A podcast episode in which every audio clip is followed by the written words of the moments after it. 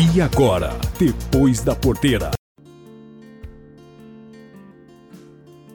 Vamos falar um pouquinho sobre os cafés especiais e os concursos. Finalizado a temporada da colheita, agora os cafeicultores querem dar destaque para os seus talhões especiais. Quem tem o um recado é o coordenador em Minas Gerais da Emater dos concursos. Minas tem um dos mais antigos concursos de cafés arábicas do país, esse ano completando a 17ª edição. Quem fala aqui é o Bernardino Canguçu, coordenador técnico estadual de cafeicultura da Emater de Minas. Minas Gerais é o berço dos concursos de qualidade de café e dos cafés de qualidade, e hoje nós temos inúmeros concursos sendo realizados no estado. Em nível municipal, temos com a realização conjunta entre as prefeituras, a Emater e as associações de produtores, vários concursos municipais de qualidade de café, em torno de 50 concursos. Esses concursos preparam os produtores a nível local para disputar em âmbitos maiores, como os concursos regionais e estaduais. Nós temos, realizamos também concursos regionais da Emater e temos quatro de grande porte nas regiões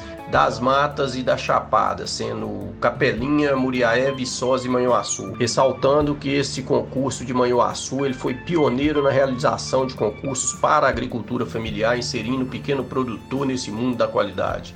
Nós temos também concursos realizados por cooperativas de café junto a seus cooperados, associações como a da Federação do Café do Cerrado, que realiza o concurso do Cerrado, a da BSA, da, que realiza o concurso das associações de cafés especiais, o concurso da torrefadora Ilha Café, concurso da Semana Internacional do Café, é, e também temos o concurso que escolhe o melhor café de Minas Gerais, que é o concurso de qualidade dos cafés de Minas Gerais, que está na sua 17 edição. E este ano teve os cafés comprados por um supermercado aqui de Belo Horizonte, que está lançando uma edição especial belíssima com os campeões. E agora nós vamos conversar com o Henrique Alves, que é um pesquisador da Embrapa em Rondônia, que está coordenando o quinto concurso de qualidade e sustentabilidade do café Robusta de Rondônia. Henrique, conta pra gente como que tá aí a organização e as expectativas, já que o ano passado o Robusta de Rondônia chamou a atenção durante a SIC, a Semana Internacional do Café. E para esse ano, o prêmio para o vencedor é dado pela concessionária Maquipartes de Vilhena, que fez uma parceria com o Consórcio Nacional da Erestra e vai estar tá entregando aí um trator né, cafeeiro para o primeiro lugar, o modelo R65 da Erestra, o que deve estar tá empolgando muitos cafeicultores por aí. Então vamos conversar com o Henrique sobre essa, é, esse avanço dos cafés canéforas no mercado e essa visibilidade que os concursos têm dado. Os concursos canéforas são aqueles cafés é, que são plantados em Rondônia e no Espírito Santo. Obrigada, Henrique, por estar aqui com a gente. No estado de Rondônia, nós temos um concurso de qualidade e sustentabilidade dos cafés. Nós chamamos de Com Café. É muito interessante porque nesse concurso nós premiamos a excelência no campo, mas não só a excelência na produção de cafés finos, mas a excelência em produzir com sustentabilidade, porque nós estamos na Amazônia e a questão da sustentabilidade é muito importante em todas as etapas de produção. Então a ideia desse concurso é valorizar também, né? Porque nós sabemos que um café especial ele tem que ter não só as características que tornam ele interessantes do ponto de vista sensorial, mas ele tem que ter ser justo socialmente, né? Ele não pode explorar e ele não pode degradar o ambiente. Então é todo um conteúdo que forma o que a gente chama de cafés especiais produzidos na Amazônia. A gente fala de visibilidade, é bom a gente ouvir os cafeicultores. Nós temos aqui o seu João Onofre, que conseguiu o primeiro lugar no concurso da Emater aqui em Minas Gerais. Ele é de São Pedro da União e teve um destaque muito grande né, da sua produção.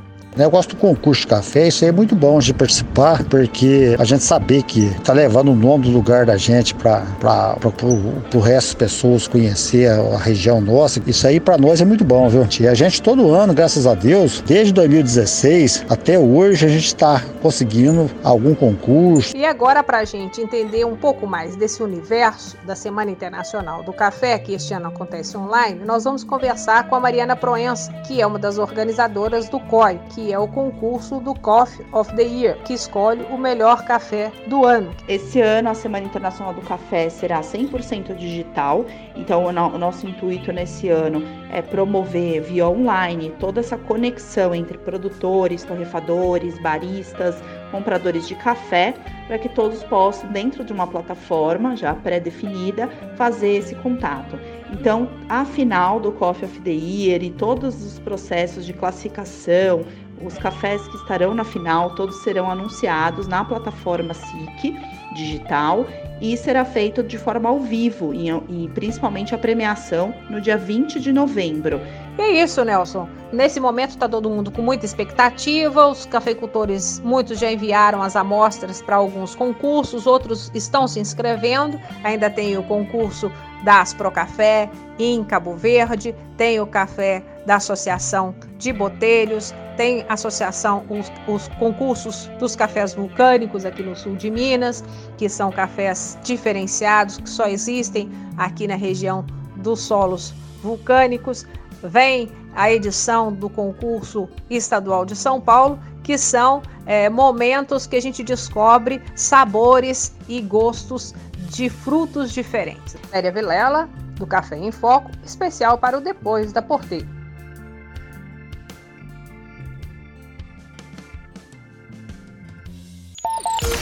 Esse foi o Depois da Porteira. O agronegócio em destaque.